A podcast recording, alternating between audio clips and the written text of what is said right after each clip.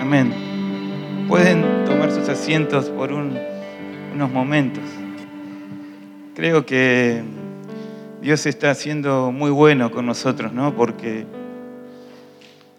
eh, cada día que pasa estamos contemplando cada vez más. Estamos contemplando sus planes, sus propósitos. Dios ha sido muy, muy bueno con nosotros. Y, eso hay que agradecerlo. Hay que, hay que dar gracias porque Dios pone los ojos en nosotros y nos invita a ir a este plan.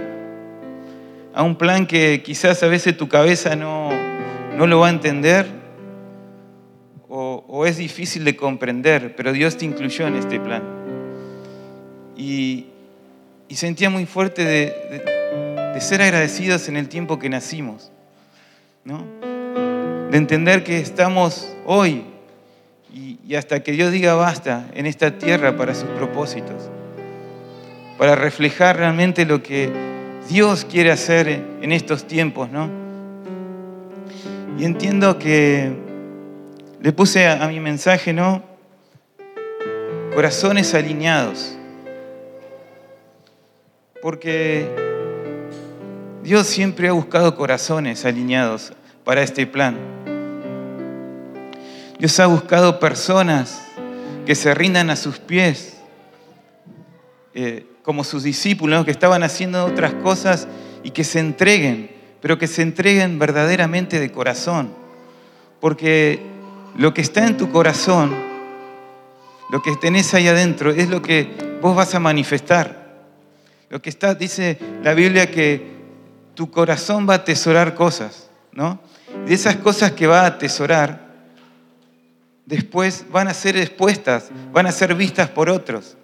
Por eso Jesús cuando estaba en la tierra eh, tenía una diferencia muy grande con los fariseos, los escribas, los doctores de la ley, porque ellos interpretaban perfectamente la palabra, ¿no? Pero no la sabían vivir.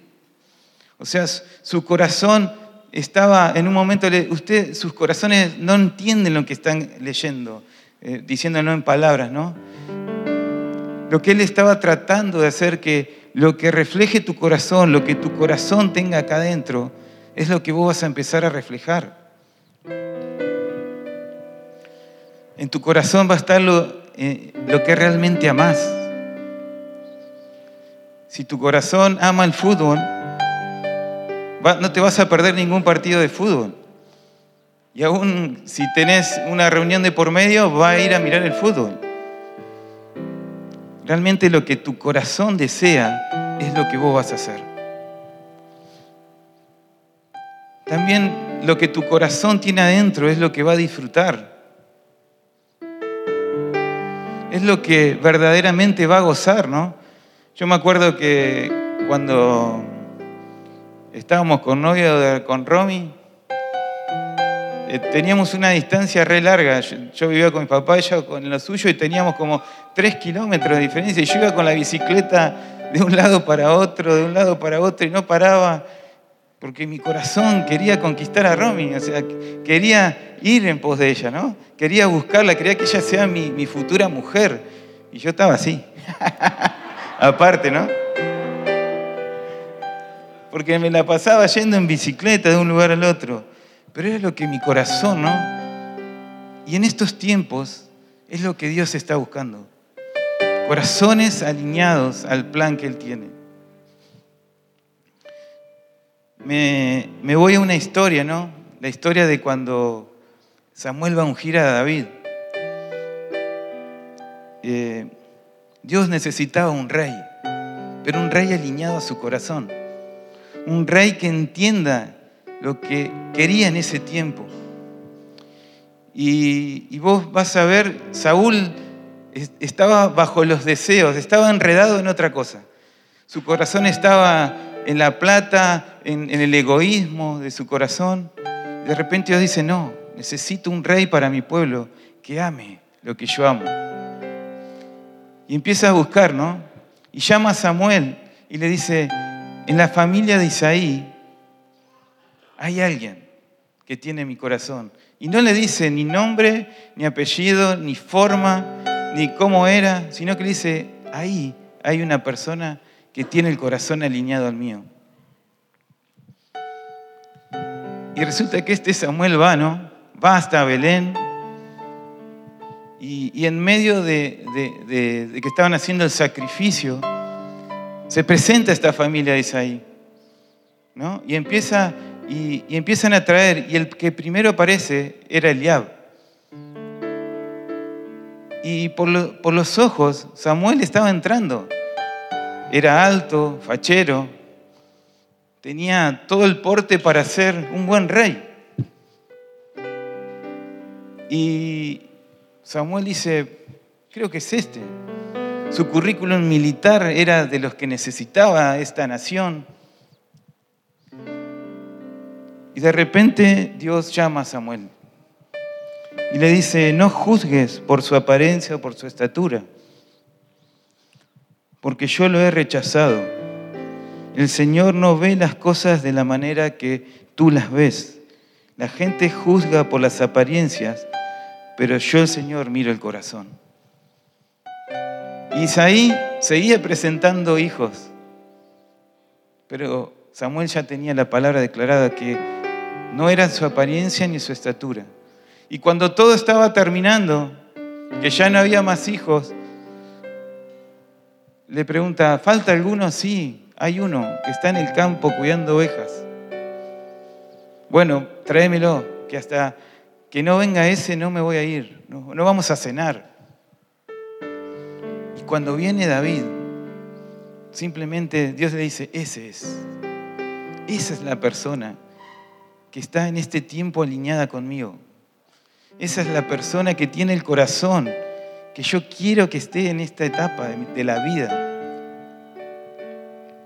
Ese es el que estaba eh, cuidando ovejas, donde estaba siendo capacitado para escribir salmos, que después lo vamos a leer, que tiene una importancia tan grande en estos tiempos, que va a describir la belleza de Dios, la hermosura. Ese era la persona que estaba formado, que le ganaba a osos y a leones, entendiendo que en esa etapa él tenía que alinear su corazón, ¿no? Y después lo vas a ver que él va a hacer el linaje, no hace un pacto con David. Pero esa era la persona, un corazón dispuesto en esos tiempos. Y, buscando, ¿no? Preparando esta palabra, el Señor me llevó a, Lucas 15, una historia que quizás la conoces un montón, que es la del hijo pródigo. Donde va a haber dos hijos y un padre, pero que todos tienen distintos corazones. Corazones que están alineados y otros que no. Y yo decía, pero esta historia ya la conozco, ¿qué voy a sacar de acá? Y, empecé a entender algunos conceptos que quizás en mi vida estaban adormecidos y que tenía que volver a despertarlos. Porque entendí que la historia se fija en el hijo pródigo, pero también en el corazón de un padre, de un padre que ama a su hijo pródigo. Y, y como lo primero que quiero hablarte es que de un corazón desalineado, del hijo pródigo, ¿no? de este hijo que pidió la herencia del padre. Dice, padre, dame la herencia, dame la herencia, porque yo quiero, quiero hacer mi vida. Quiero ir a malgastarla a otro lado. Yo no quiero vivir más en casa. Yo quiero ir a otros lados, experimentar otra cosa. Quiero independizarme de vos. Y el padre le da esa oportunidad, ¿no? Y dice que él se va a otra provincia. Y allí empieza a malgastar su plata. Pero en medio de eso, gasta toda su plata y viene una crisis de hambruna. Esas crisis que no hay para comer y si no tenés dinero, no comes. Que es tecito con masitas. Té con masitas día tras día, ¿no? Y viene ese hambre, ¿no? Y ahí el, el hijo se acuerda, ¿no?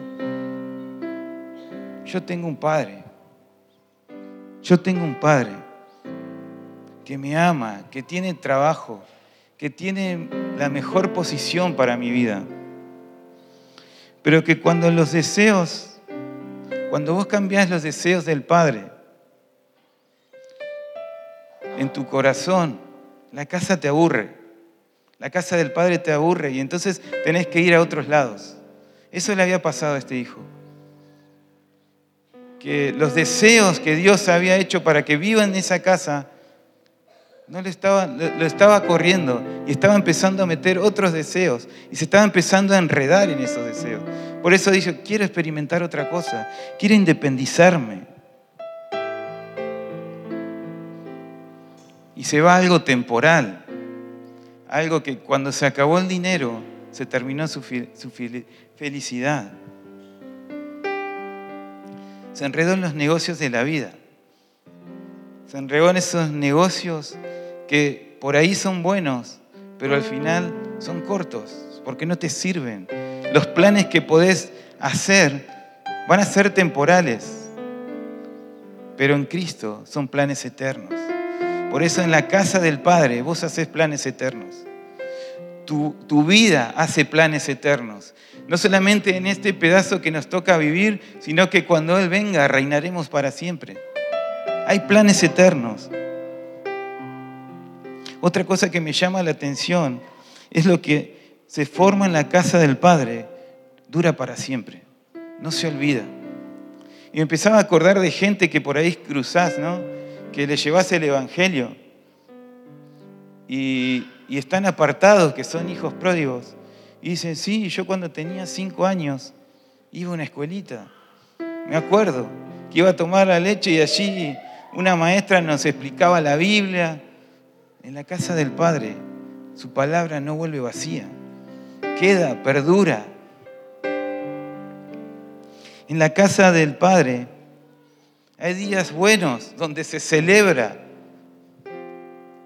donde reímos, pero también en la casa del Padre hay días malos. Pero estos días, estos días malos no cambian tu destino de gloria para el que fuiste llamado estos días malos que por ahí tenés que atravesar en la casa, no van a cambiar tu destino. Tu destino ya está sellado. Tu, destino ya Cristo lo clavó en una cruz. Vos te ibas al infierno, pero Cristo te cambió el destino. Ahora vas a un destino de gloria.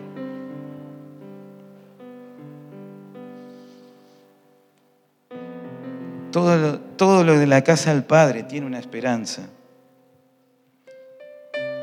Y todo está bajo control.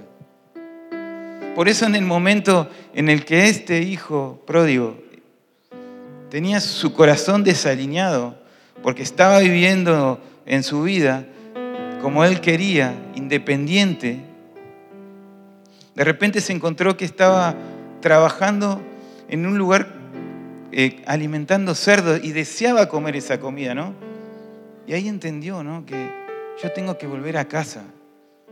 Tengo que volver, no tengo que cambiar la situación, no tengo que cambiar, tengo que cambiar mi corazón en la casa del Padre.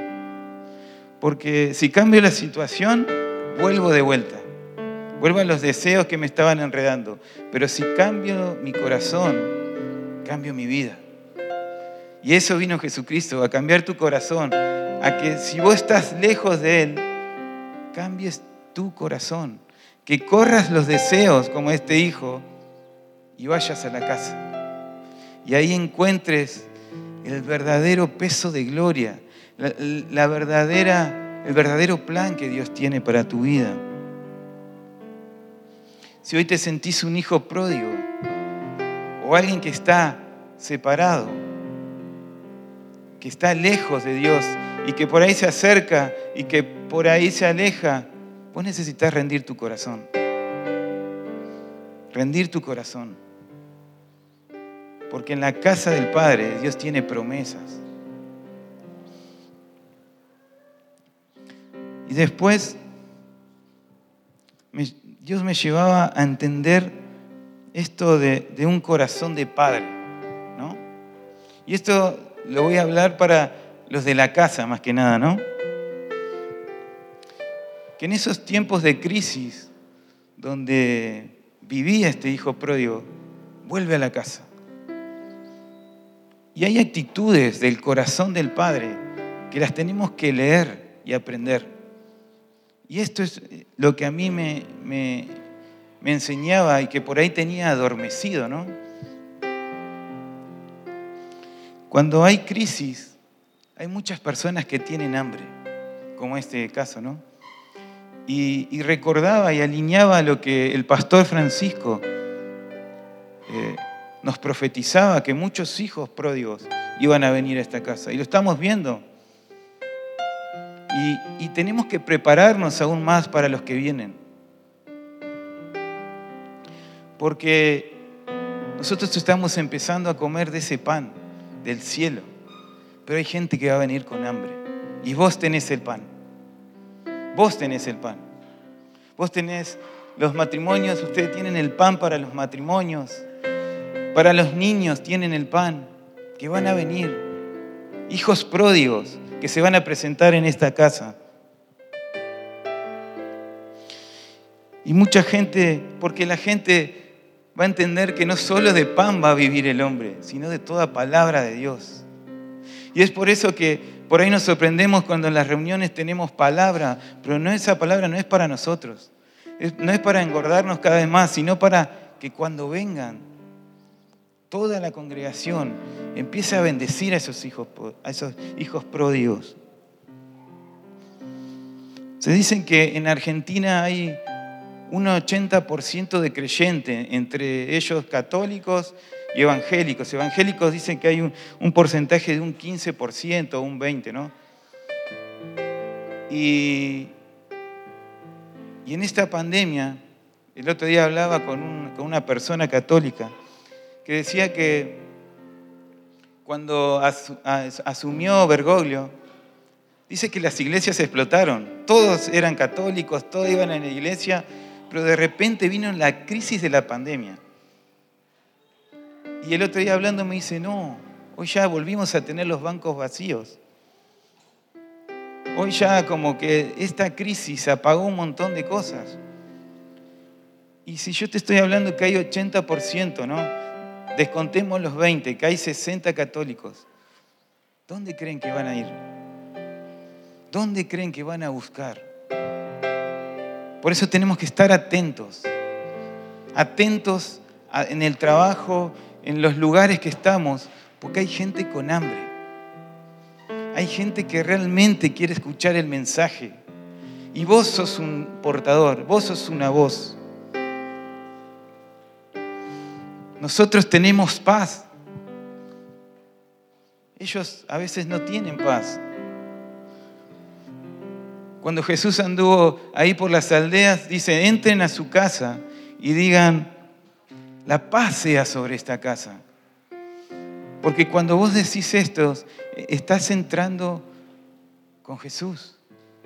Cuando vos declarás a una casa que la paz del Señor esté en esta casa, estás declarando que Jesús viene a esta casa. Por eso es necesario que estemos atentos a todo esto. La gente no tiene fe. Y nosotros tenemos al autor y consumador de nuestra fe. La gente no sabe orar. La gente va a empezar, estos hijos que van a empezar a venir, van a querer empezar a orar. Y vos sabes orar. Sabes interceder. La gente va a venir confundida y vos tenés la verdad. La gente no sabe lo que va a estar bien ni lo que va a estar mal pero vos lo conocés. Vos conocés la palabra de Dios. Tenés que llenarte con palabra de Dios. La gente a veces no va a conocer su plan y vos lo entendés. La gente va a estar cansada de malas noticias y vos tenés las buenas noticias para dar. ¿Qué necesitamos? ¿Qué necesitamos para cuando esta gente venga? Déjame leerte Lucas 15, del 20 al 24. ¿Saben lo que necesitamos? Un corazón de padre. Y Lucas 15, del 20 al 24 va a decir, entonces regresó a la casa de su padre, el hijo pródigo, el que estaba siendo humillado en el barro, que estaba dando de comer a los chanchos, que quería comer su comida, está regresando a casa. Y cuando todavía estaba lejos, su padre lo vio llegar. Miren el corazón del padre. Lleno de amor y de compasión, corrió hacia su hijo, lo abrazó y lo besó. Y su hijo le dijo, Padre, he pecado contra el cielo y contra ti, y ya no soy digno de que me llamen tu hijo. Sin embargo, su padre dijo a los sirvientes, rápido, traigan la mejor túnica que haya en la casa y vístanlo. Consíganle un anillo para su dedo y sandalias para sus pies. Maten el ternero que hemos engordado, lo mejor. Tenemos que celebrar con un banquete porque este hijo mío estaba muerto y ahora ha vuelto a la vida. Estaba perdido y ahora ha sido encontrado. Entonces comenzó la fiesta. ¿Saben que entendía esto, no? Que de estos hijos pródigos que están llegando, para entenderlos vamos a tener que tener el corazón de Padre. corazón, el corazón del Padre, porque su Padre ya lo vio de lejos. Yo me imagino a ese, ese, a ese Padre, ¿no? Esperando que, que su Hijo amado venga. Que uno de sus herederos venga. Día tras día. Y no se quedaba en la casa, sino que salía. ¿Cuándo volverá? ¿Cuándo volverá? Nuestra tarea que viene es de movimiento. Es de movimiento, de salir de afuera de las cuatro paredes y ver dónde están los hijos. Si los hijos están viniendo, ¿cómo van a venir? No se quedó nunca en la comodidad. Todos los días lo esperaba afuera de su casa. Tendremos que volver al amor y la compasión, que muchas veces se duerme, ¿no? No sé si se duerme, pero estamos tan llenos de Cristo acá adentro que necesitamos volver a ese corazón, a que nuestro corazón empiece a alinearse al amor y la compasión. Dice que en otra versión que dice que sus extrañas se conmovieron cuando vieron a este hijo. Porque alguien estaba volviendo a casa, al que amabas. Volvía a casa. Necesitamos demostrar este amor del Padre.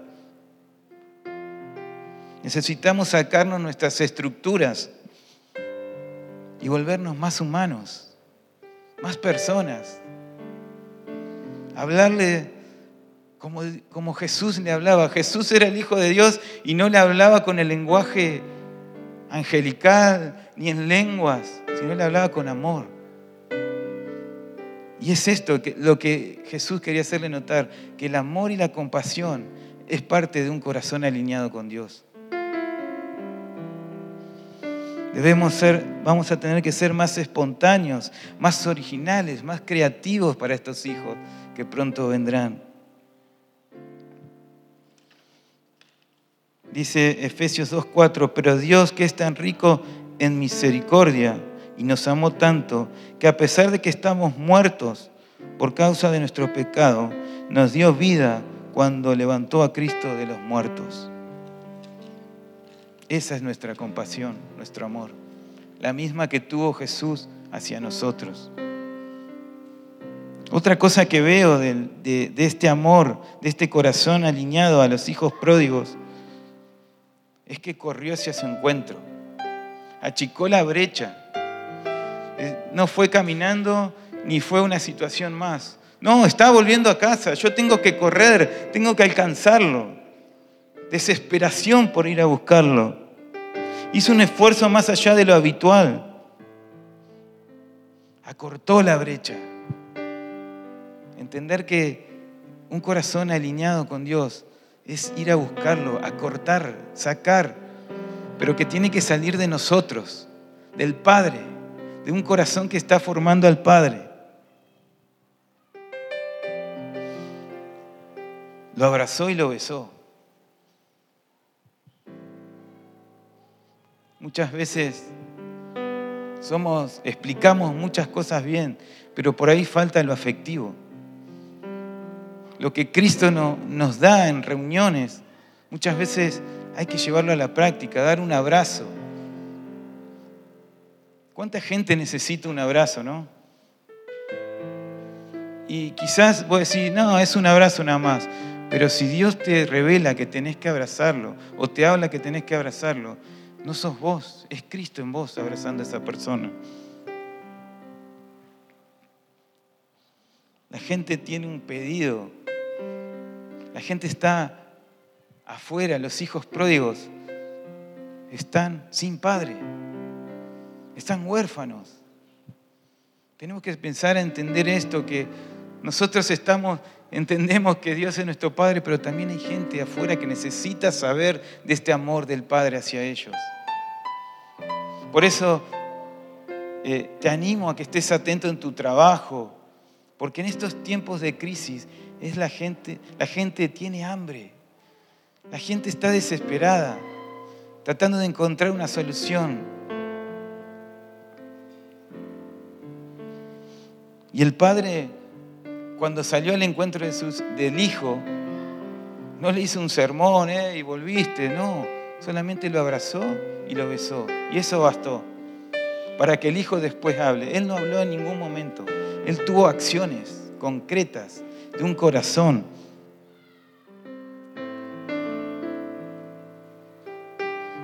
Hijos del corazón, hijos que están empezando a entender, que vamos a empezar a entender que los de afuera le vamos a tener que devolver una dignidad y una identidad. El, corazón de este padre, cuando lo vio en esa situación, lo primero que hizo es, le dio un vestido, le dio un anillo y un calzado. Le suplió las necesidades. Los hijos que están alineados con el corazón de Dios Van a tener que empezar a entender que estos hijos pródigos van a tener que necesitar una dignidad. Esos que están por el piso, Dios te va a dar palabra para edificarlos, para llevarlo a la identidad de Cristo, a, llevarlos a estas personas a que entiendan que Dios los formó, que Dios los creó, que Dios les dio un propósito que Dios viene a ellos con el mismo favor que vino a mi vida, viene sobre ellos. Que no es para un grupo selecto, sino que es para todos. Personas que van a estar rotas. Vamos a entender que la dignidad y la identidad van, a van a tener que ser formadas así como la formó nuestras vidas. Y quizás vayas a tener que gastar recursos económicos, porque el corazón de este padre mató al mejor becerro que tenía en el campo. Y vos vas a decir, no, pero mi economía es mía. La economía la manejo yo y es para mi familia, pero cuando vos te alineás al corazón del Padre, de Cristo, entendés que ya la economía depende de, de arriba. Y que la economía no es solamente para tu familia, sino que es para los demás. Que si Dios te dice, hey, invertí en ese, vas a tener que invertir. Porque tu corazón va a estar tan alineado al de Dios que no te va a ser una dificultad.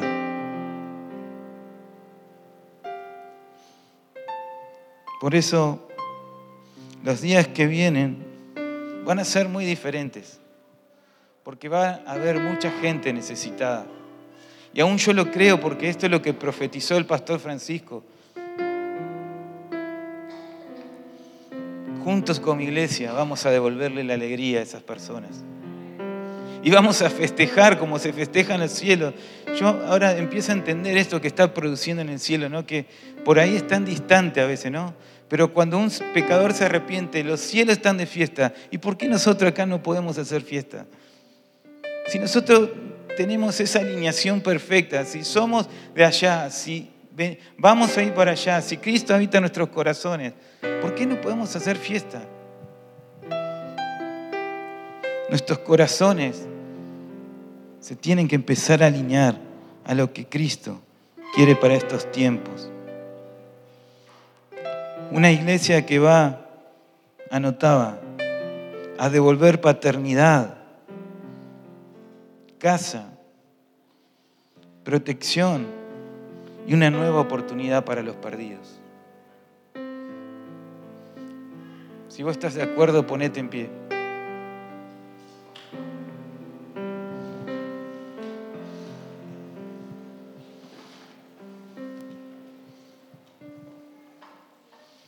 Y si hoy tu corazón está lejos y sentís que esto parece una religión, ¿no? Yo te digo hoy que el Padre quiere tener una relación. Y que si tu corazón está lejos, tenés que volver a alinearlo. Y para alinearlo, tenés que volver a darle el lugar, el centro, correr tus deseos, correr todas aquellas cosas que te están enredando y le des el lugar.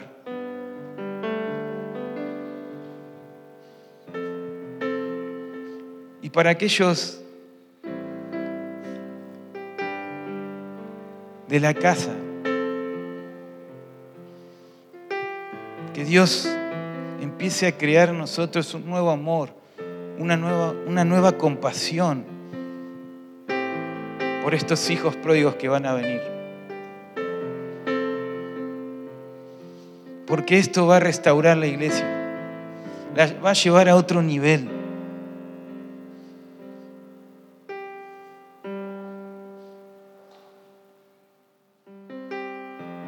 Señor, quiero pedirte que hoy podamos alinear nuestros corazones.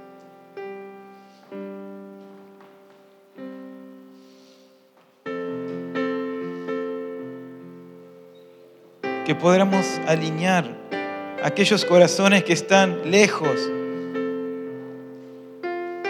Que tu Espíritu Santo ahora esté hablando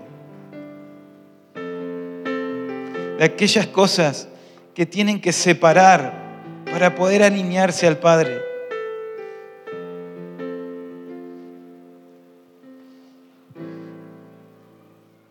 Y te pido, Espíritu Santo, que vengas para los de la casa, para aquellos que estamos liderando que venga una compasión, un amor, un nuevo despertar por los perdidos, por tus ovejas. Que nos enseñes a devolver la dignidad a las personas. Así como tú fuiste bueno con nosotros, danos la capacidad de devolverla. de personas que van a venir destruidas. Danos la capacidad para poder armarlas. Danos las estrategias. Danos la sabiduría. Que podamos crear identidad nuevas que han estado perdidas por años. Solamente con vos lo podemos hacer. No queremos que sean palabras nada más, sino que sean palabras puestas por el Espíritu Santo. Palabras de paternidad. Palabras de nuevas oportunidades palabras de reconstrucción sobre ruinas.